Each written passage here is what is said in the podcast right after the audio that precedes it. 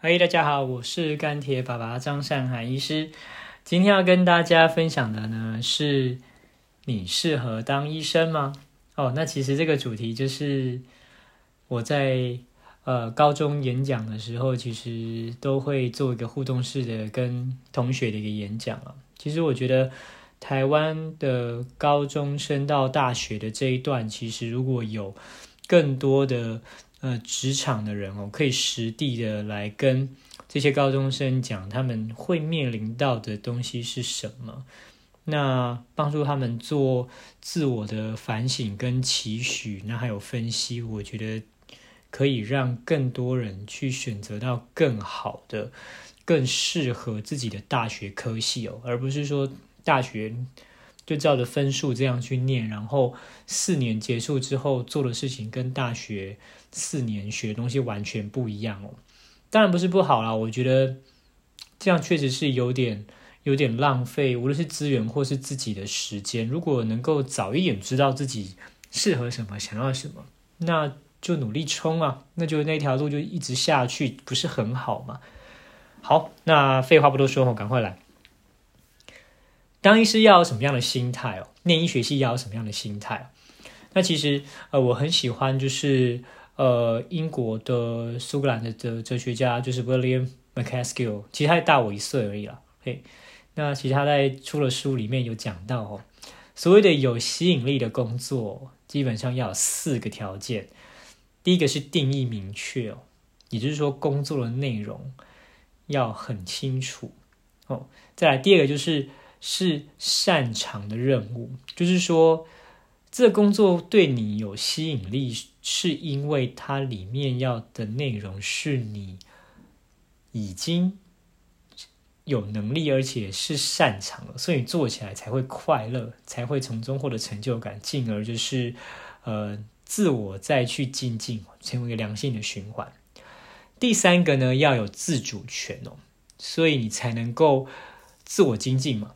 不然你永远就是等着接受任务，你也不知道你明天、你后天会要做什么任务，你永远没有办法取得自主权，然后做好准备。那永远都是呃在完成别人要你完成的事情哦。那最后一个呢，就是要有好的绩效回馈哦，这些事情非常重要。这个绩效回馈指的不一定是金钱，当然有钱谁不喜欢呢？那除了钱之外，其实成就感或者是说，呃，自我实现的部分哦，那自我肯定，或是说他人的肯定，其实都很重要。白话文就是说，你做了之后，你觉得很爽哦，就这样子，爽就是你有钱拿，或是说别人给你掌声，或是你觉得你自己很了不起哦，很对得起列祖列宗这样子哦，都可以哦。好，所以有吸引力的工作就是定义明确，要擅长的任务。有自主权以绩效回馈哦，那无论你想从事什么样的工作，你想选择什么样的大学科系，我觉得这个这四个定义哦，都蛮适合你来慢慢的思考哦。那因为你要走的科系就是你要进职场的工作哦，所以真的是要在选大学科系之前就要好好的思考。那来想一想，医学系或者是说医生这个工作到底有没有这四项？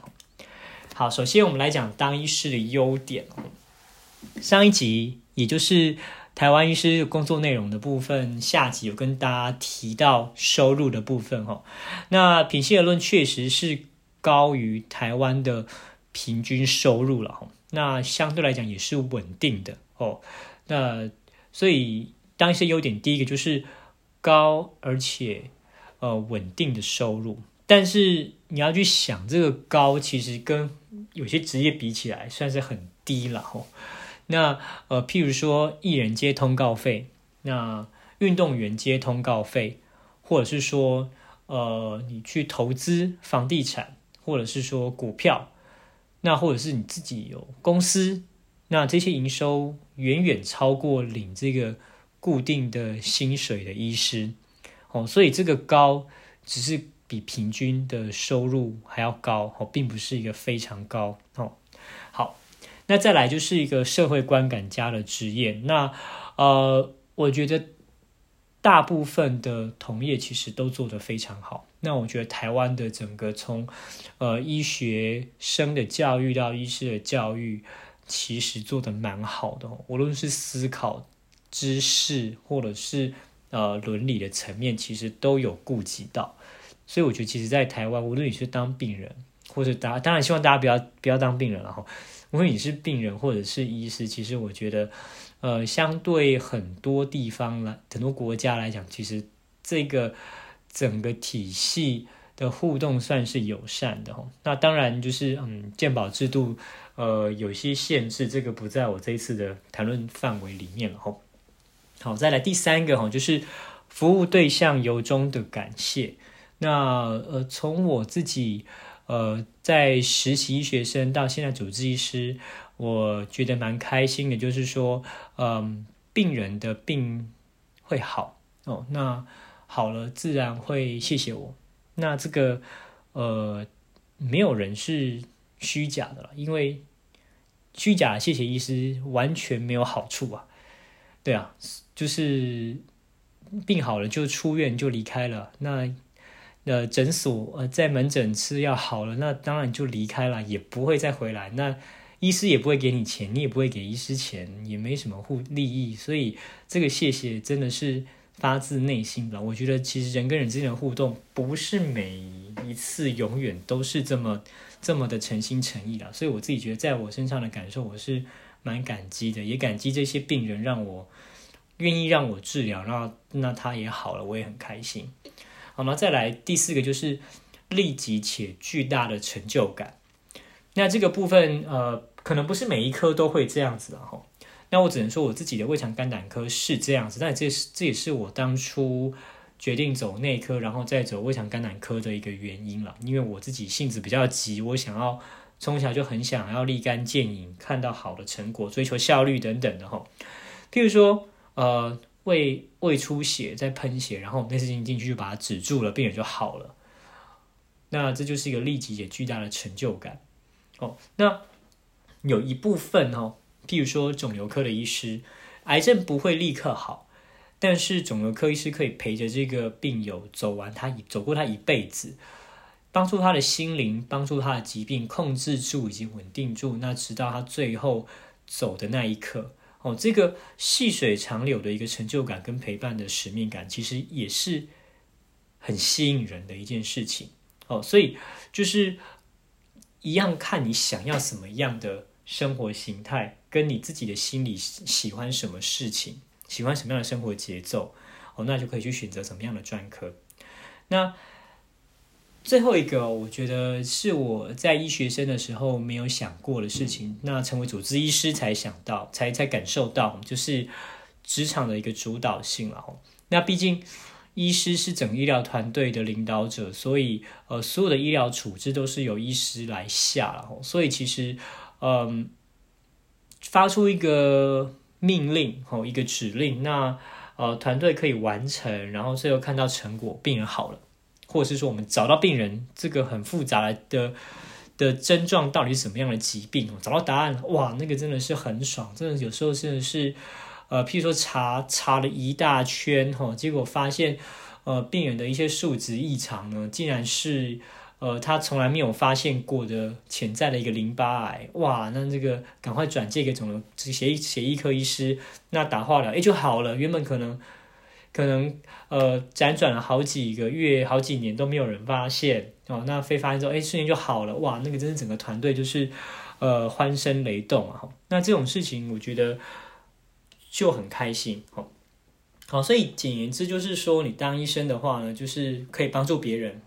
那还有钱可以赚哦，真的是很好哦，很爽哦，我觉得是这样子。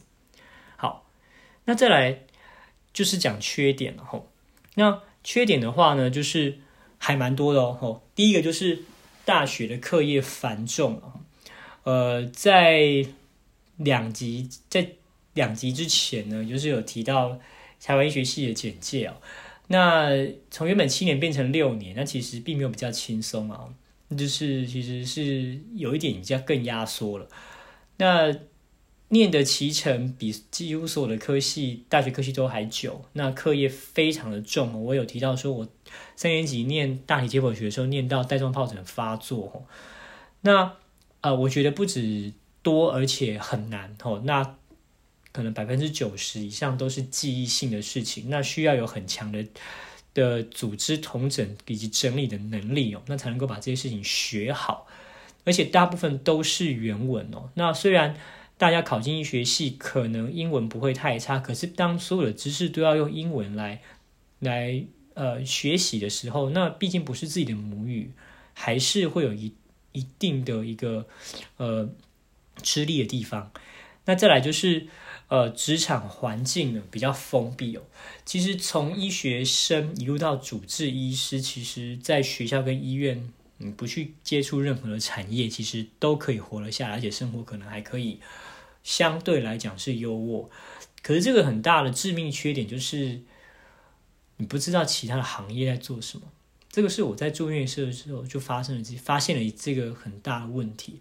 所以我我很不喜欢这样的感觉，因为我发现我没有办法跟我的病人沟通，我不知道他跟我讲他的行业，我不知道他的行业在干嘛，这样没有办法建立跟病人的关系。所以我很努力，还好我有一群很好的国小同学、国中同学、高中同学哦，大家在各个产业哦都有一些发展哦，所以其实就可以去聊很多很多的事情，增广自己的见闻。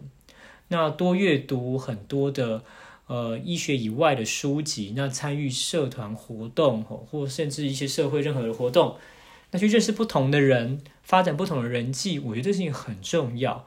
就可以在我看门诊的时候，病人只要说他是什么职业，我马上可以跟他聊上一些事情。我觉得这其实很重要。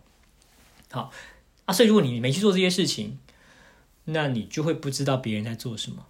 那当然也会遇到一些危险，譬如说你可能容易被诈骗呢，或者是说呃容易被设计，哦，这个都是有前车之鉴的哈。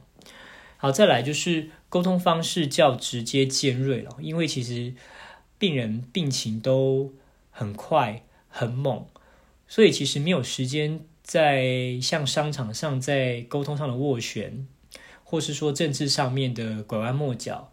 我们无论是医护或医医，或是跟所有的呃医疗团队沟通的过程，就是。要快很准，指令要医嘱要下的明确，药物什么东西剂量多少，怎么样给哦，没有模糊地带，不然更没办法执行，然后病人就出事了哦。那这样一天两天，呃，今年累月下来，其实会变成嗯一个习惯的沟通方式，会变得没有耐性。那在下班之后，可能跟同事沟通，这样大家也可以体会。可是如果是跟不同工作的朋友来聊天，就会人家会觉得说啊，你怎么那么没耐性，都不想听我慢慢讲完，那也会失去一些聊天的一些呃乐趣，哦，一些拐弯抹角啊，一些小笑话等等，其实可能平常在职场上很少讲，慢慢的就不会讲了，讲话就变得不幽默了，哦，这个也是一个缺点。好，那再来就是终身需要进修了，哈，我在上一集也提过，就是。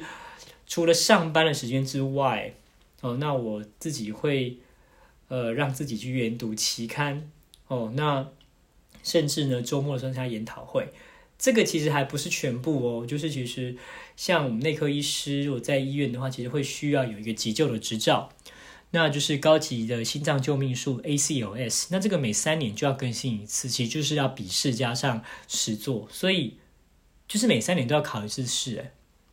那呃，刚有提过，就是呃，从不同的次专科的训练的时候，其实你像部分科住院医师要成为住院医师，就要在每个专科再考一次试，可能口试加笔试。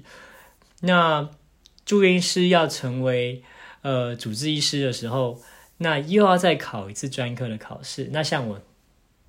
胃肠肝胆科是一个次专科，所以我考到内科的专科医师之后，又要在两年的训练的研修医师再去考胃肠肝胆科的笔试加口试。那这还不打紧，如果我要做内视镜的话，我还要再去花一点时间再去考内视镜的专科医师。哦，是不是永远的试都考不完？哦，所以呃，这个部分可能不是大部分的职业都需要这样哦。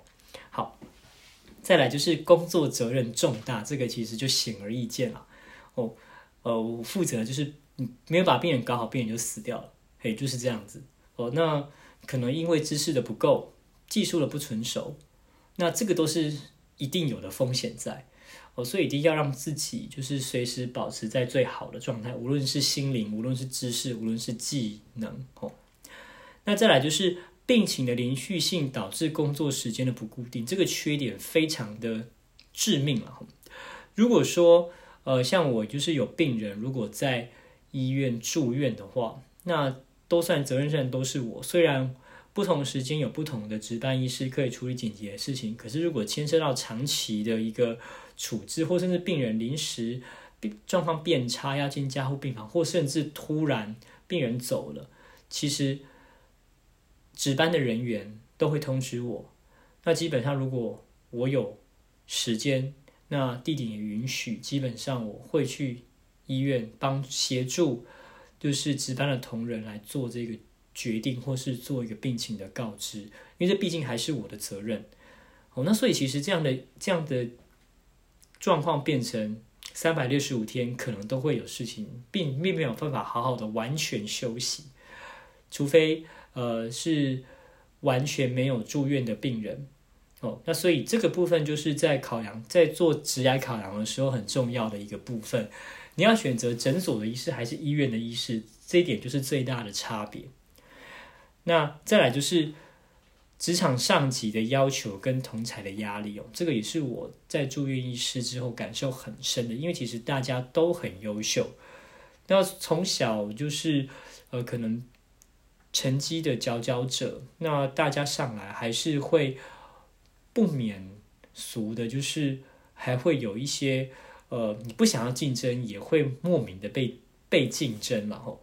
那其实各行各业可能都有了。那我只是觉得说，我的同事跟上级都非常优秀，所以其实，呃，然后每个善人擅长的也都不一样，所以如何要在心灵上达到一个调试，就是不要在太在乎每个人对自己的指指点点，哦，那重点是自己问心无愧，哈，等等这种很多很多心灵上的一些调试哦，这个我觉得也是一件很辛苦的事情，结论就是呢，刚刚讲，当医生的优点就是帮助人又有钱赚，那缺点就一句话，就是赚的钱呢，你不一定有时间花，无论是心情上或是工作上的时间等等，吼，那都不一定有时间花，哦，所以呃还是有蛮大的缺点的，吼。好，所以你要决定要当医生的时候，要不要当医生，你只要问自己一个问题。你有没有排斥生物学？哦，其实就这么简单哦。哦，如果你很讨厌生物学，那真的是不适合。其他其实都没有关系，耶，你就就是去南宁医学系就对了。哦，那如果说有以下的几个特质，那当然会帮助你更快适应医学系，跟更当医生更上手啊。那如果没有也没关系啊，你就是在医学系的六年，那甚至在住院医师。的期间，慢慢的让自己拥有这样的能力，因为没有人先天就是完美的哈。那这几个能力包括第一个，是不是喜欢解决问题哦？这事情很重要，因为医师每一天都在解决问题，大小程度的差别而已。再来，是不是求知若渴哦？就像我讲的，就是医学是日新月异、瞬息万变的哦，不进则退哦。那而且甚至如果没有跟上薪资，其实很容易就会做出一个不是很正确的决定。再第三个就是喜欢与人互动嘛，吼，这个我觉得蛮重要的。走临床科会面对到病人，当然是要喜欢跟人互动，但是不代表你不喜欢跟人互动，你就不要走临床科就没事了。因为不止病人啊，职场还有很多啊，哦，你还有同事啊，你还有团队的人呢。哦，所以还有上级要交代啊，所以我喜欢与人互动这件事情很重要。再来就是抗压力高不高？从医学系的六年的课程，无论是基础或临床，都非常的困难，量很大。哦，那再来进到医院之后，其实无论是病人的疾病的困难，或是病人的量很多，或者是说同彩的压力、上级的压力，甚至是下级的压力，哦，其实长江后浪推前浪哦，其实所有都是压力，你能不能抗得住高压哦，这个也很重要。再来就是类似的概念，你有办法耐得住烦哦，因为病人一直病情都一直在变。那抽血数值的异常，每一个异常背后代表的事情有非常的多。那你能不能有办法查出每一个原因？吼，那再来还有很多医疗行政相关，我们英文讲说 paramedical 哦，譬如说伦理的议题，你在照顾病人的时候，很多的家属可能知道病情的状况有落差，那会跟病人吵架，或者是跟医师有。认知上的差异，那这个要怎么处理？哦，那甚至说，呃，医疗行政的部分，呃，那呃，整个门诊的流程，呃，那整个住院的流程、急诊的流程，其实医师虽然不需要去帮忙批假挂号，但是很长，这些的问题都会反映在整个看诊跟住院的病人的情绪跟跟整个时间上面，哈。效率上面，所以其实医师要懂的事情非常的多，所以你要能够耐得住烦，那去慢慢的去接受并分析这些事情，你才能够把所有的临床医疗行为做得心应手。好，那除了这些特质之外呢，你要能够来了解自己哦。那了解自己呢，就是第一个哈，你是。勇于挑战或者是追求安逸的人哦，呃，我现在讲的了解自己，就是都可以当医生，只是你想要当什么样的医生哦。那勇于挑战，你可能可以走医学中心，哦，或者是说去一些专门处理某些特定疾病的医院，哦，那或甚至是去做研究。哦，那呃，带领台湾的医学去发展学术。哦，那如果追求安逸的话呢，那你可能可以在诊所。哦，好，那再来第二个就是说，你要赚大钱还是要够用即可。哦，这这个牵涉到说你想要的临床的业务量。哦，那呃，再来就是你呃自己是白手起家还是有家业可以继承。哦，这个也是差很多了。吼。如果说，呃，你的父职辈就已经有一间医院等着你继承了，那跟全家族没有人有医疗的相关背景，那要从头摸索，那这个也是差很多的吼。那再来，最后就是家中的经济是否足以支持自己追逐梦想哦，这个事情也很现实，也很重要。医学系的学费在，呃。所有的科系里面算是高的，那呃，如果要去国外念，可能又更高哦。那呃，这个部分当然台湾好像有学贷了，那毕竟那个还是一个压力啊。哦，那所以呃，家中的经济是否足以支持自己追逐梦想，这事情就很重要。好，那要跟大家讲的是呢，我觉得没有人规定成绩好就一定要念医学系。念了医学系，还是可以选择别的路。那重点在于要能够找到终身乐于投入的工作，才是人生的终极目标。这是我想送给高中生的一句很重要的一个概念。我自己想了好久，反省好久，从呃进医学系之后就开始想要跟高中生做分享，那也很。荣幸有机会，呃，在一些高中做一些生涯辅导的演讲那我都会送高中生们这句话，呃，很多人可能真的就是神机到念医学系，但是你念医学系的过程中，你还是可以觉得不适合啊，然后就就休学啊，就去念别的啊，然后找到自己喜欢的路啊，所以也是希望，如果呃，如果听众你自己是家长的话，我觉得真的是不。不用特别去逼学逼小逼自己的孩子一定要去念医学系了，他想念就念啊，那他念不下去了，那就不要念啊，对啊，其实我觉得没有关系啊，你重点是找到可以投入的工作，这才是重点啊！是不是医生不重要啊？当然，念医学系是个，如果可以成为医生，那当然是好啊，可以帮助台湾，帮助病人啊，那收入也不错啊。哦，但是这孩子可能会很辛苦啊，那可能不是做他想要做的事情。他如果没有乐趣的话，那这样当医生没有乐趣，那看病也不会认真看啊。这样其实并没有比较好啊。